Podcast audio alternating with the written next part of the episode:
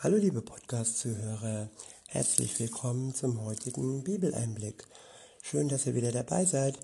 Ich habe heute für euch ein Kapitel aus dem ersten Korintherbrief. Es ist das Kapitel 3 und ich benutze wieder die Übersetzung Das Buch von Roland Werner. Ab Vers 1 heißt es, so ging es auch mir, Schwestern und Brüder. Ich war nicht in der Lage, mit euch wie mit, wie mit vom Gottesgeist geprägten Menschen zu sprechen, sondern wie mit Leuten, die ganz in ihrer Selbstbezogenheit gefangen waren. Sozusagen wie mit Kleinkindern in Bezug auf das Leben in der Gegenwart des Messias. Ich habe euch damals Milch zu trinken gegeben, denn feste Nahrung konntet ihr noch nicht aufnehmen. Und ihr könnt es auch jetzt noch nicht. Ja, es gibt einen Prozess, es gibt einen Weg, es gibt, äh, ja, sag mal, eine, ein Wachstum, ein geistiges Wachstum. Man beginnt im Glauben und am Anfang braucht jeder die Milch, also leicht verdauliche, aber dennoch ähm, mit viel Protein, Vitamin, alles, was ein Kind braucht. Die Muttermilch sozusagen. Damit meine ich jetzt kein Pulver, nein, wirklich das, was von Gott vorgesehen ist und das, was wirklich gesund für uns ist. Und insofern brauchen wir am Anfang unseres Glaubenslebens auch die Worte Gottes, die, ähm, ja, ich sag mal, die Basics. Man fängt klein an und ähm, arbeitet sich dann vor, immer tiefer und immer intensiver und immer ja, tiefgründiger. Und wer noch neu ist, ähm, wie wenn man eine neue Sprache lernt, da lernt man ja auch nicht direkt die Fremdwörter oder die schweren Worte, sondern erstmal das kleine Alphabet sozusagen. Und so ist es auch im Glauben. Und davon spricht jetzt auch der Schreiber des Briefes. Weiter heißt es, ich habe euch damals Milch zu trinken gegeben, denn feste Nahrung konntet ihr noch nicht aufnehmen. Und ihr könnt es auch jetzt noch nicht. Ja, ihr seid noch ganz und gar von eurem, von eurem Eigeninteresse bestimmt. Ja, ich habe vor kurzem eine Dokumentation gesehen, da, da war so ein, ein halbstarker kleiner Elefant und der hat die Situation ähm, seiner Mutter ausgenutzt, dass seine Mutter ähm, ja längere Zeit äh, nicht trächtig war und kein neuen Nachkommen bekommen hat. In der Regel ging das schneller, aber gut, er hat die Situation ausgenutzt und hat dann auch noch in in späten Jahren die Muttermilch äh, zu sich genommen. Da gibt es auch äh, bei den Menschen Fälle, wo Kinder, ja, das sind Ausnahmen, noch lange weiter gestillt werden, obwohl sie eigentlich, ja, aus dem Alter heraus sind. Und ähm, wenn es gesund und normal ablaufen soll, dann wird ein Kind oder auch ein kleiner Elefant irgendwann von der Mutter abgestillt. Er nimmt dann ähm, stärkere Nahrung zu sich, wird selbstständiger und ist weniger von den anfänglichen äh, Nahrungen ähm, abhängig. Und nun ja, weiter im Text. Weiter heißt es, ähm, denn wenn einer sagt, ich gehöre zu Paulus und der andere aber, ich aber folge dem Apollos.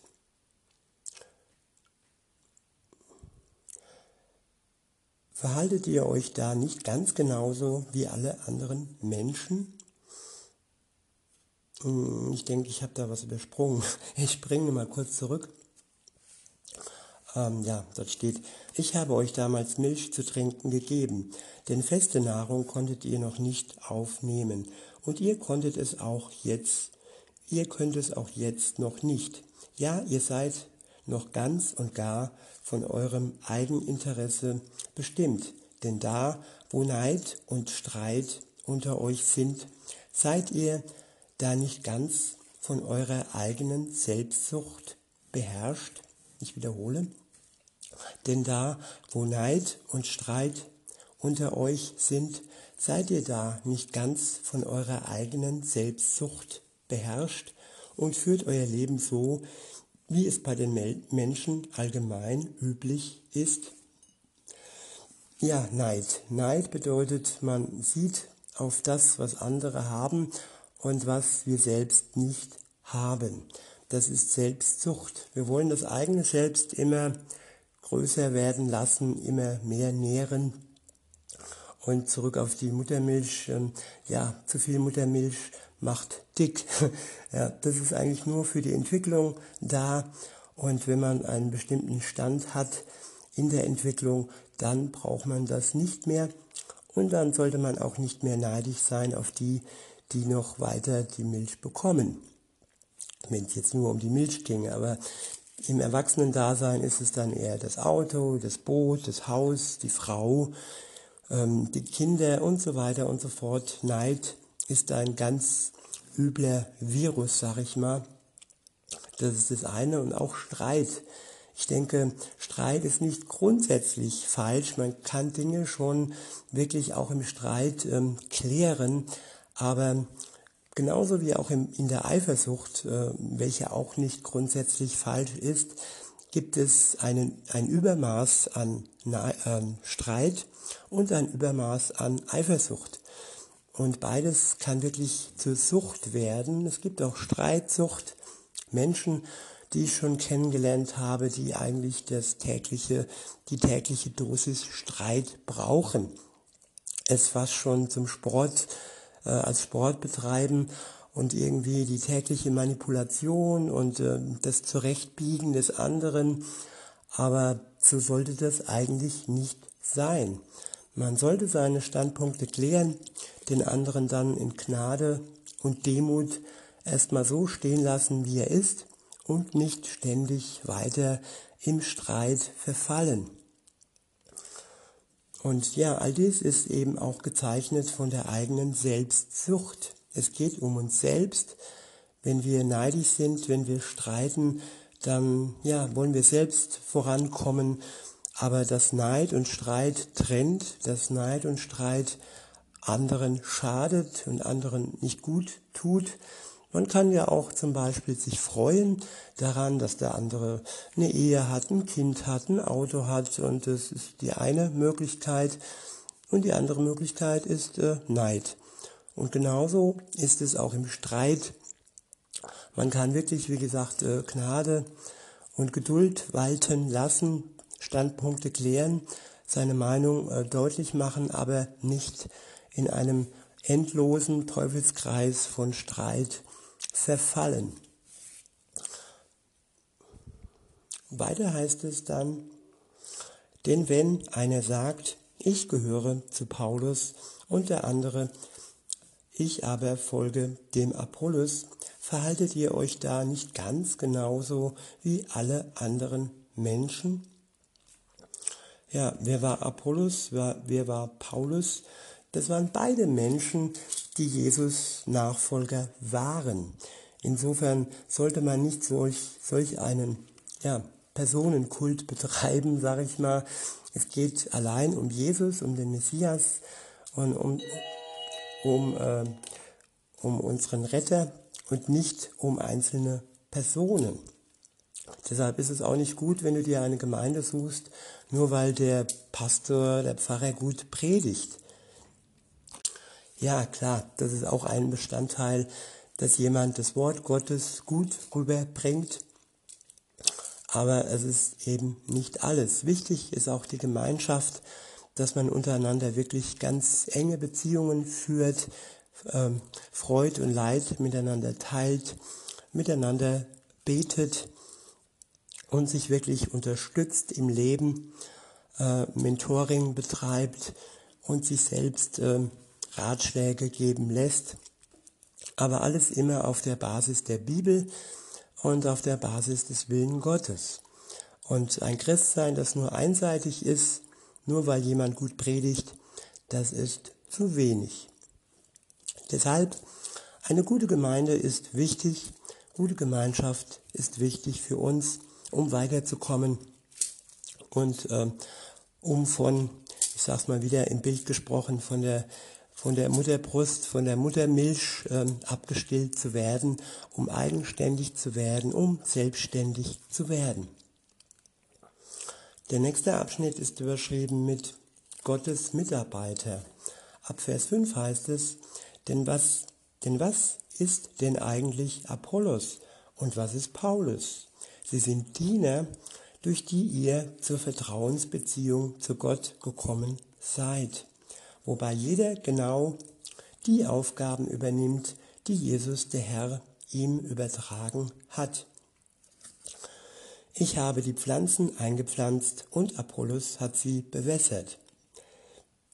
Aber Gott ist es doch, der sie hat wachsen lassen.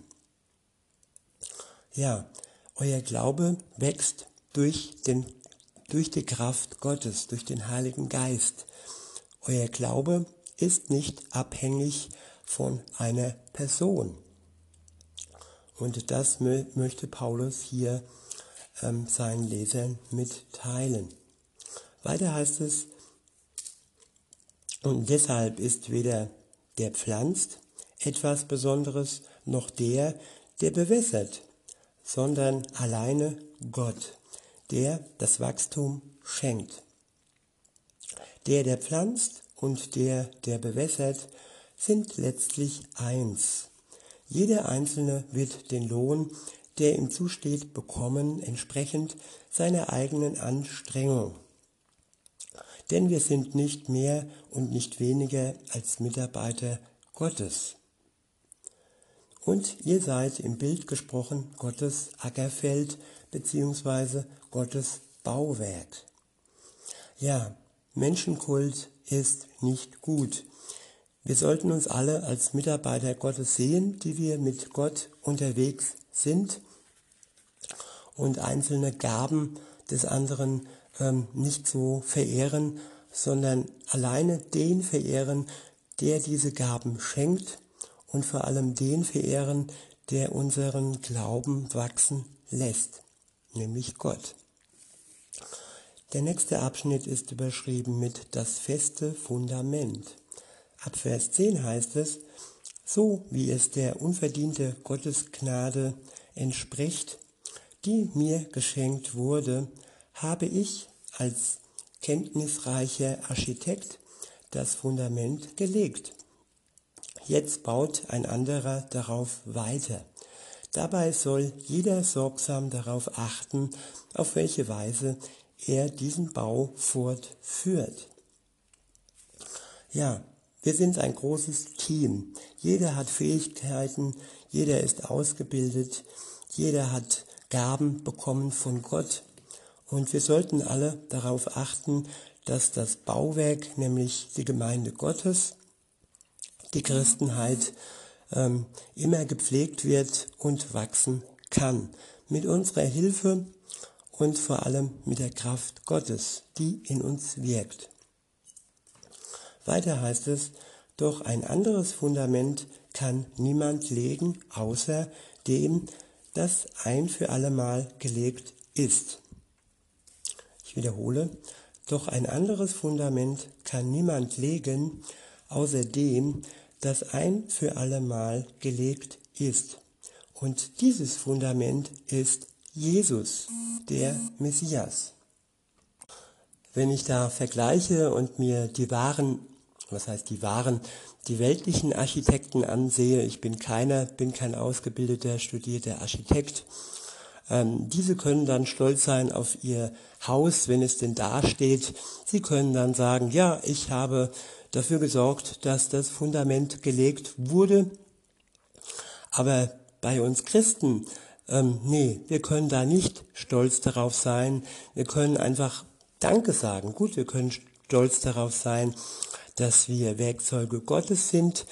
Aber vor allem müssen wir, dürfen wir, können wir stolz auf Gott sein, auf Jesus sein, der unser Fundament ist. Es ist kein menschliches Werk, es ist das Werk Gottes, der es wirklich ermöglicht, dass ähm, das Bauwerk, dass die Gemeinde Gottes wachsen kann. Durch seine Tat am Kreuz, durch seine Gnade, durch seine Vergebung, durch seine Erlösung sind wir Befreite, die für ihn im Dienst ähm, ein, ein, ein wirklich sinnvolles Leben führen können. Weiter heißt es ab Vers 12, jetzt kommt es darauf an, womit jeder Einzelne auf diesem Fundament weiter baut. Zum Beispiel mit Gold, Silber, wertvollen Steinen oder auch mit Holz, Heu oder Stroh. Die Arbeit von jedem Einzelnen wird am Ende sichtbar werden. Der entscheidende Tag wird es deutlich machen. Der Tag, an dem alles durch das Feuer freigelegt wird. Dieses Feuer wird deutlich zeigen, wie die Arbeit von jedem Einzelnen beschaffen ist. Wenn das, was einer ähm, darauf gebaut hat, bleibt, dann wird er darauf seine Belohnung erhalten. Ja, wir haben viele Möglichkeiten. Wir können auf diesem Fundament bauen, was wir wollen. Wir können ein Stroh, eine Strohhütte bauen, aber diese Strohhütte wird dem Feuer nicht standhalten. Oder wir können diese Kostbarkeit, das wertvolle Gold, und damit meine ich das Wort Gottes, damit meine ich wirklich die Kraft Gottes, sein Geist. Ähm, ja, wir können unser, unser Haus mit Gold bauen und dieses Gold wird im Feuer nicht ähm, ja, verschwinden. Es wird standhalten.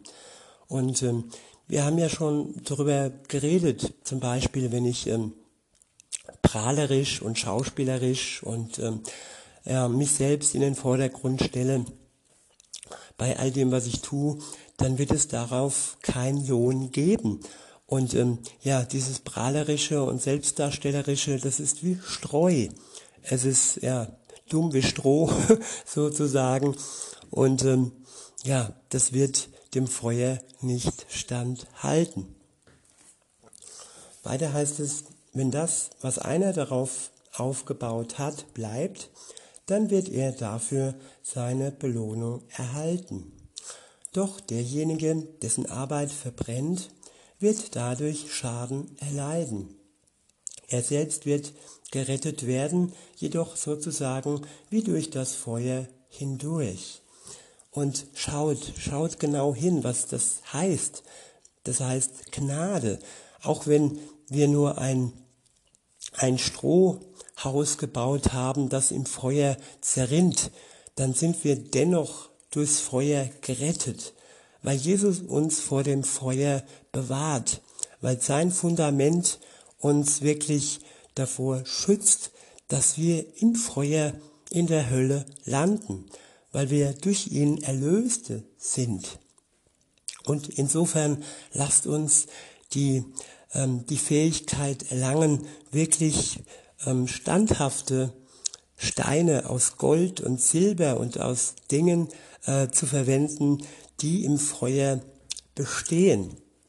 Und um wieder aufs Leben zurückzugehen, um, um ein Leben für Gott zu führen, in seinem Willen zu führen, das in dieser Welt kein Lohn erhält, aber das umso viel mehr Lohn bei Gott und in der Ewigkeit erhalten wird. Ab Vers 16 heißt es, wisst ihr etwa nicht, dass ihr alle miteinander den Tempel Gottes bildet und dass der Geist Gottes in euch seine Wohnung genommen hat? Ich wiederhole, wisst ihr etwa nicht, dass ihr alle miteinander den Tempel Gottes bildet und dass der Geist Gottes in euch seine Wohnung genommen hat? Ja, wir sind alle miteinander der Tempel Gottes. Wir sind alle miteinander seine Braut. Und wir sind alle miteinander für Gott kostbar, indem in uns, in unserem Tempel, der Geist Gottes Wohnung genommen hat. Ja, wir sind wirklich wertvolle Menschen durch Gott in uns. Und dafür können wir dankbar sein. Weiter heißt es, wenn jemand dem Tempel Gottes Schaden zufügt, dem wird Gott ebenfalls Schaden zufügen. Denn der Tempel Gottes gehört ihm allein, ohne jede Einschränkung, und das sei, seid ja ihr selbst. Ich wiederhole, wenn jemand dem Tempel Gottes Schaden zufügt, dem wird Gott ebenfalls Schaden zufügen. Denn der Tempel Gottes gehört ihm allein, ohne jede Einschränkung, und das seid ihr selbst. Wir sind der Tempel Gottes. Wir sind für Gott ja extrem wertvoll. Er hat für uns sein Leben gegeben, seinen Sohn geopfert, der für uns gestorben ist. Und wenn jemand uns, den Tempel Gottes, Schaden zufügt, dann wird auch Gott ihm Schaden zufügen. Ja, Gott, ich will es jetzt nicht äh, minimalistisch ausdrücken, aber er ist unser Schutz, er ist unser, unser Bodyguard, er wird uns verteidigen. Und jeder, der uns Schaden zufügt, dem wird von Gott Schaden zugefügt werden. Auch ihm ähm, ähm, ja, steht die Gnade zu, die Vergebung zu, aber immer nur dann, wenn jemand ähm, sich eingesteht, dass er uns Schaden zugefügt hat, dass es ihm leid tut, dass er Reue hat und dass er ebenfalls die Gnade Gottes in Anspruch nehmen möchte. Und das ist die Voraussetzung. Und wenn dies nicht so ist, wenn dies, dieser nicht in Anspruch nimmt, dann wird ja er der Gerechtigkeit Gottes unterstellt und wird am, am Tag, am großen Gottestag sich vor dem Gericht Gottes verantworten müssen, ähm, weil er uns, weil er dem Tempel Gottes Schaden zugefügt hat. Jo, der nächste Abschnitt ist überschrieben mit das Ende menschlicher Weisheit. Ab Vers 18 heißt es, an dieser Stelle soll sich niemand selbst täuschen. Wer sich unter euch in dieser Weltzeit für besonders weise hält, der soll erst einmal töricht werden, damit er dann wirklich weise werden kann. Ich wiederhole, an dieser Stelle soll sich niemand selbst täuschen.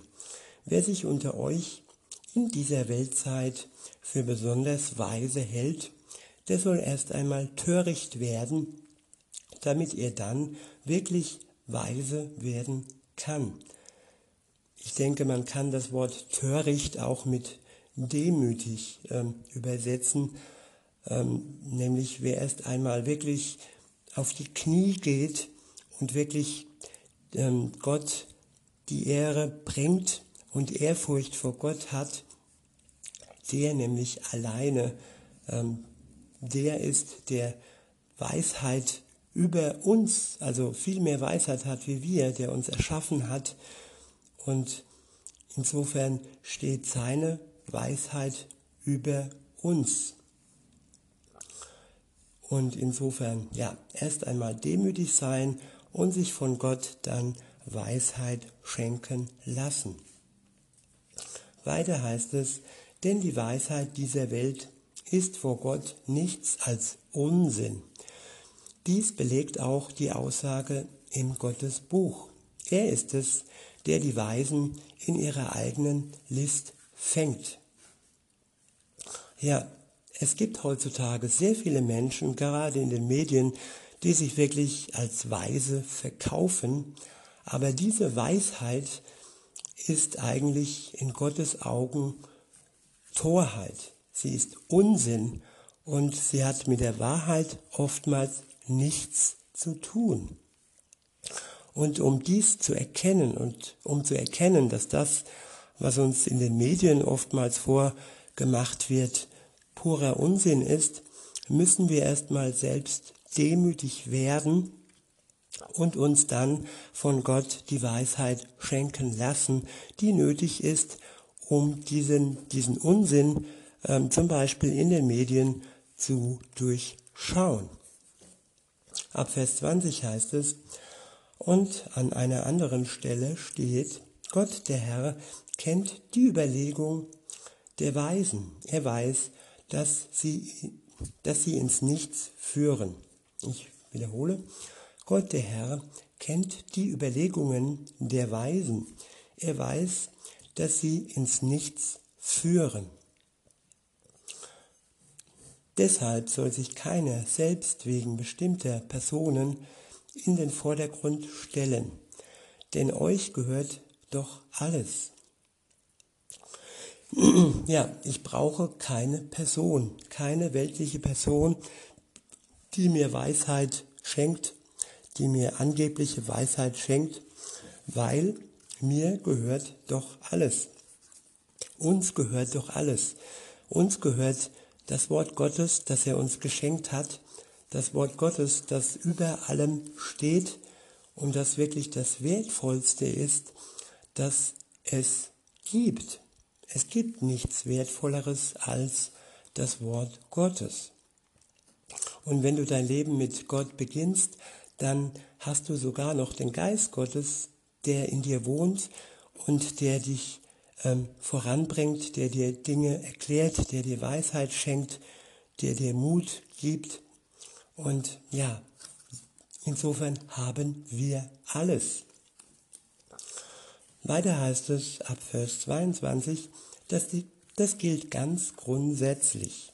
Ganz gleich, ob Paulus oder Apollos oder Kephas, die gesamte Welt oder das Leben oder der Tod, die Gegenwart oder die Zukunft, alles gehört euch. Doch ihr gehört dem Messias und der Messias gehört Gott. Man könnte übersetzen, wir sind Erben, Erben von Jesus. Er hat uns das vermacht, auch wenn er weiterhin lebt, ähm, ist sein Erbe durch seinen Tod in Kraft getreten. Ja, wir haben die Gnade geerbt, wir sind frei, wir sind erlöst und alles haben wir durch ihn. Aber trotzdem, wir haben alles.